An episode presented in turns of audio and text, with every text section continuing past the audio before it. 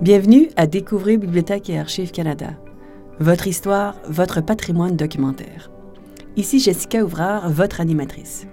Joignez-vous à nous pour découvrir les trésors dont recèlent nos collections, pour en savoir plus sur nos nombreux services et pour rencontrer les gens qui acquièrent, protègent et font connaître le patrimoine documentaire du Canada. Le 3 février 1916 à 20h37, l'alerte est donnée. Un incendie a éclaté sur la colline du Parlement dans l'étivis du centre. Le lendemain matin, l'édifice est ruiné et couvert de glace. On ne connaîtra jamais la cause exacte de l'incendie. À ce moment, le Canada est plongé dans la Première Guerre mondiale et le 50e anniversaire de la Confédération approche à grands pas. Il est donc impératif de reconstruire tout de suite le Parlement pour susciter un sentiment de vigueur et de continuité dans le cœur et l'esprit des Canadiens. Dans cette émission, Johanna Misgala, conservatrice de la Chambre des communes, raconte cet épisode tragique dans l'histoire du Canada. Elle nous parlera aussi de l'audace des architectes chargés de reconstruire le Parlement. Pour voir des images liées à cette émission, vous pouvez regarder notre album sur Flickr tout en nous écoutant. Allez à pac-lac.gc.ca par oblique balado au pluriel.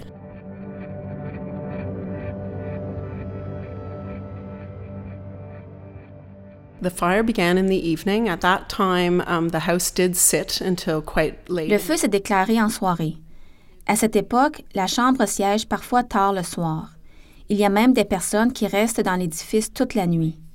Par exemple, le président de la Chambre Sévigny, son épouse, leurs trois enfants et certains de leurs amis se trouvent dans les appartements du président quand l'incendie éclate. On sait que le feu commence en fin de soirée, dans la salle de lecture, mais on ne sait pas pourquoi.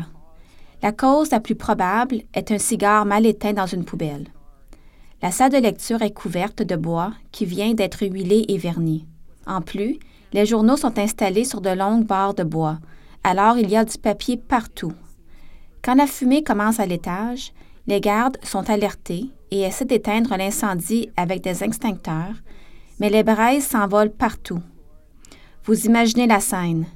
Tard, un soir de février, au beau milieu de la Première Guerre mondiale, des personnes assises tranquillement apprennent qu'un incendie se répand extrêmement rapidement.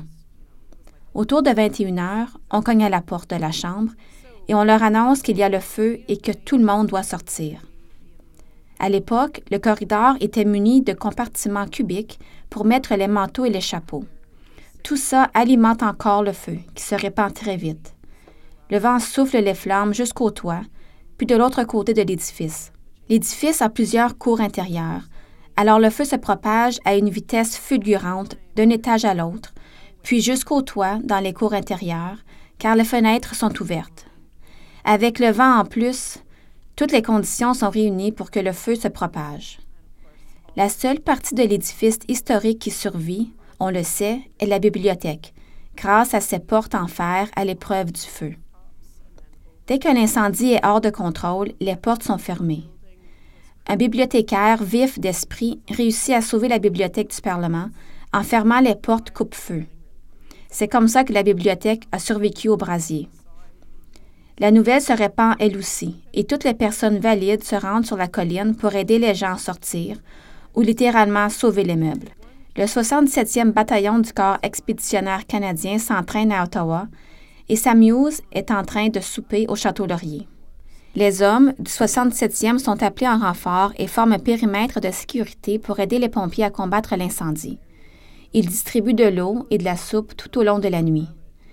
Le premier ministre Borden raconte dans son journal personnel que même si l'incendie s'est poursuivi tard dans la nuit, l'horloge continuait de sonner chaque heure, 21h, 22h, 23h. Dans un épisode digne d'un roman, la cloche de la tour s'est écrasée au sol juste avant que sonnent les douze coups de minuit. La cloche a été restaurée il y a quelques années. Elle se trouve maintenant sur la pelouse du Parlement, derrière l'édifice. Donc, c'est la cloche d'origine du Parlement? Oui, la cloche d'origine de la première tour. De la tour Victoria? Oui, elle était un peu plus petite que la tour de la paix actuelle et n'avait évidemment pas de carillon, mais elle avait un beffroi et une horloge. Est-ce que c'est vrai que plusieurs femmes ont essayé d'aller chercher leur manteau de fourrure avant de quitter l'édifice? This is a story that is true. Oui, c'était des invités du président. Comme je l'ai dit tantôt, l'épouse du président et leurs enfants étaient présents. Il y avait notamment de très jeunes enfants dans la pouponnière ce soir-là. Le président est allé les réveiller pour les faire sortir.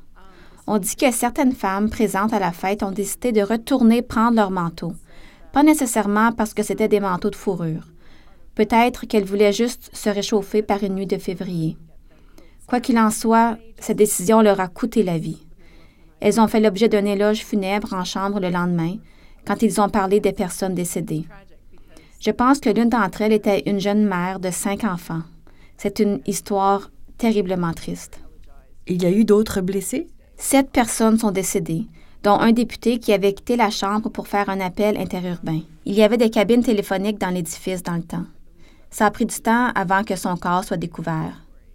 Personne ne savait qui était sorti et qui était présent ce soir-là.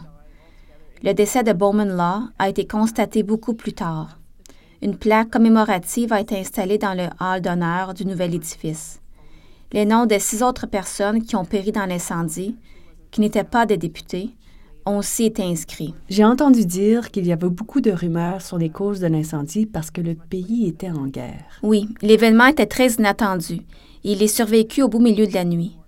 La situation était vraiment confuse parce qu'il y avait beaucoup de versions contradictoires. Une enquête a été effectuée pour savoir ce qui s'était passé, mais les données recueillies étaient contradictoires. Des députés qui étaient présents dans la salle de lecture ont affirmé avoir vu des personnes qu'ils ne connaissaient pas, et le chef de police a dit qu'il avait entendu des coups de feu pendant l'incendie. C'est donc difficile de savoir ce qui s'est passé. Et vu qu'on était en temps de guerre, les gens se sont demandé si c'était un sabotage. Le pays est embourbé dans la Première Guerre mondiale. Il vient de perdre son Parlement et le 50e anniversaire de la Confédération s'en vient. C'est une période extrêmement difficile. Comment le gouvernement a-t-il réagi? So this was part of the reason why it was so important that construction begin. C'est en partie pour ça qu'il est si important de commencer la construction tout de suite, même si le pays est en guerre et que l'essentiel de sa capacité industrielle sert à approvisionner les troupes outre-mer pour qu'elles puissent faire leur travail. Dès le lendemain matin, la Chambre se réunit au Château Laurier pour décider ce qu'il faut faire et examiner les options. Ses membres décident de siéger au musée commémoratif Victoria. Ils sont obligés d'emprunter la masse du Sénat parce que celle de la Chambre des communes a été détruite dans l'incendie.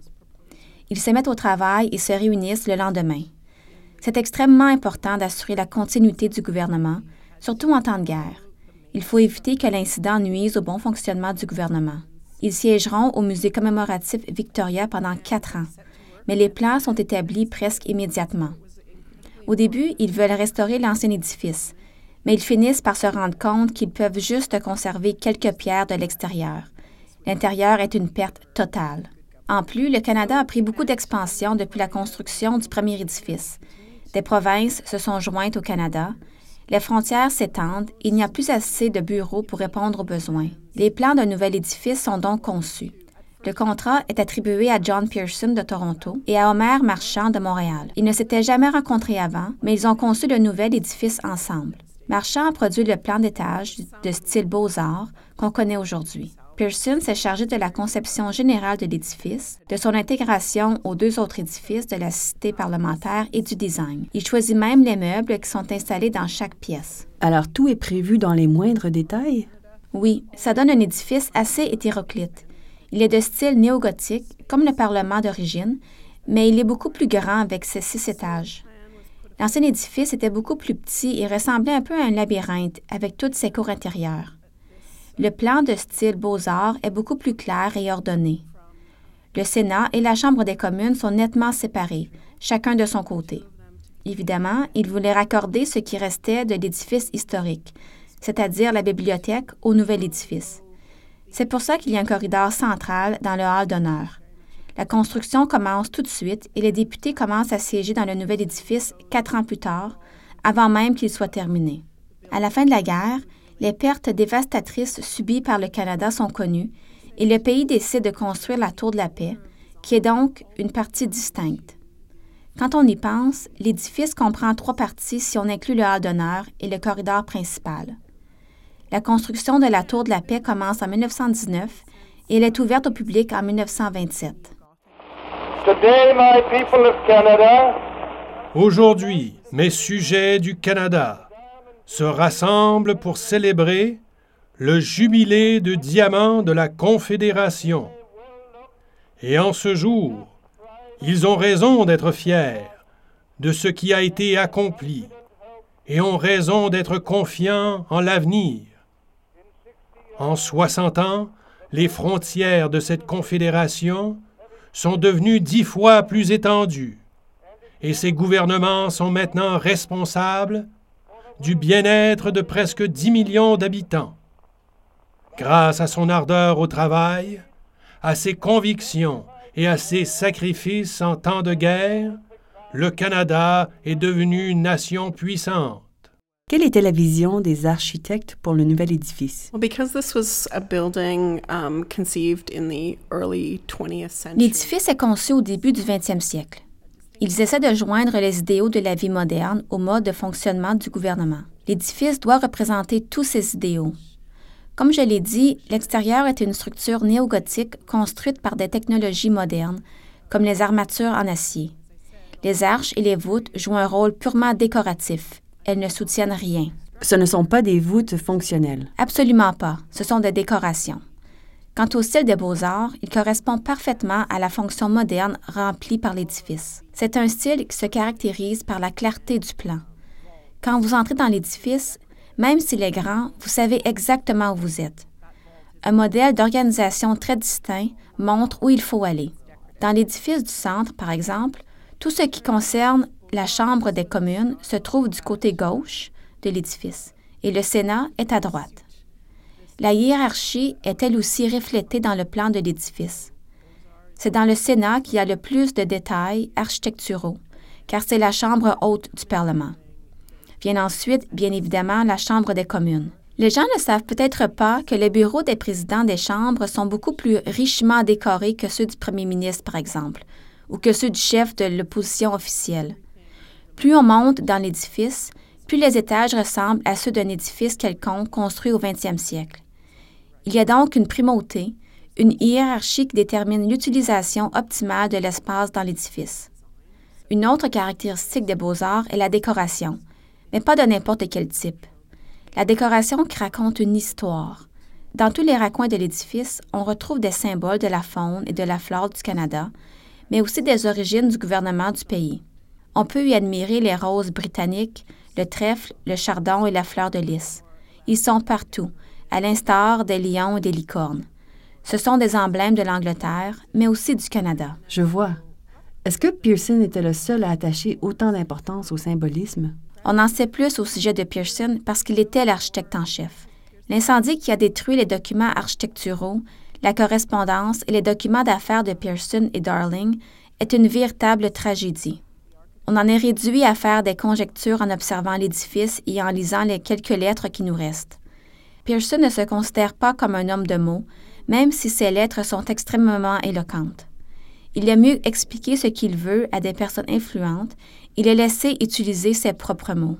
Le nom de la Tour de la Paix, par exemple, vient de Pearson.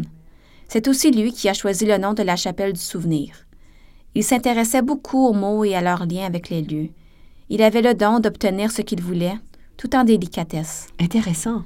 Il y a aussi une magnifique lettre au premier ministre dans laquelle il imagine ce que vont ressentir les gens qui arrivent sur la colline du Parlement et montent les escaliers de l'édifice.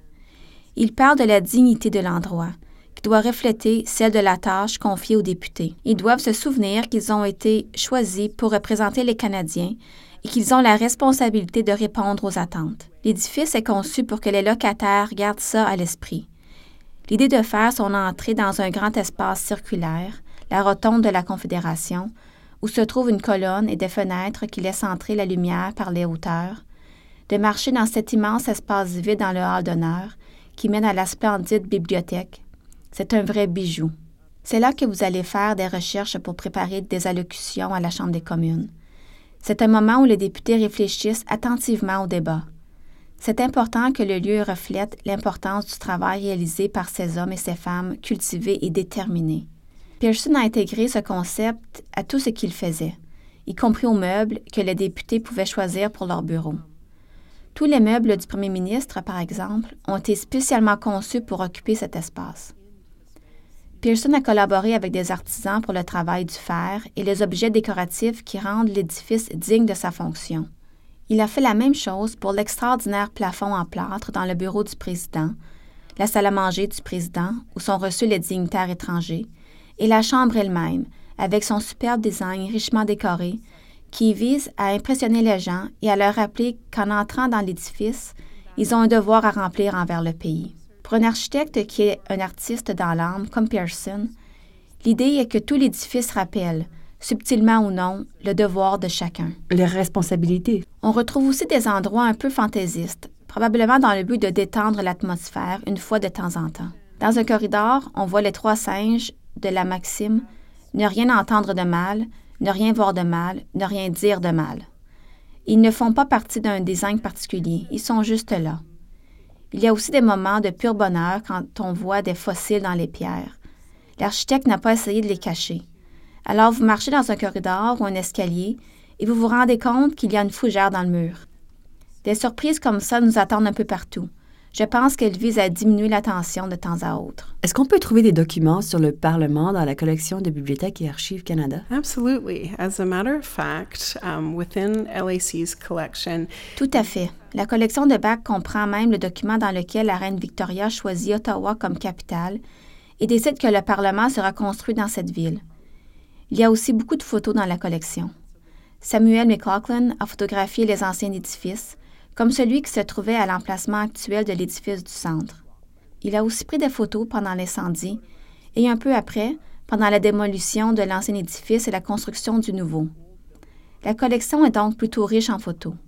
Il faut aussi mentionner la collection d'informations documentaires concernant la Chambre des communes. Dans la collection de travaux publics, on peut voir des plans d'étage et les plans d'origine de la Tour de la Paix et d'autres structures de la colline du Parlement. Il y a aussi de la correspondance entre Pearson et le premier ministre.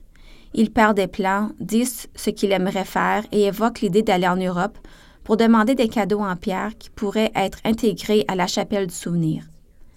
Cette correspondance donne aussi des détails sur la grève de Pearson, qui a arrêté de travailler pendant la construction. Elle comprend les procès-verbaux de l'enquête, alors il y a beaucoup d'informations. Bach possède de très nombreux documents.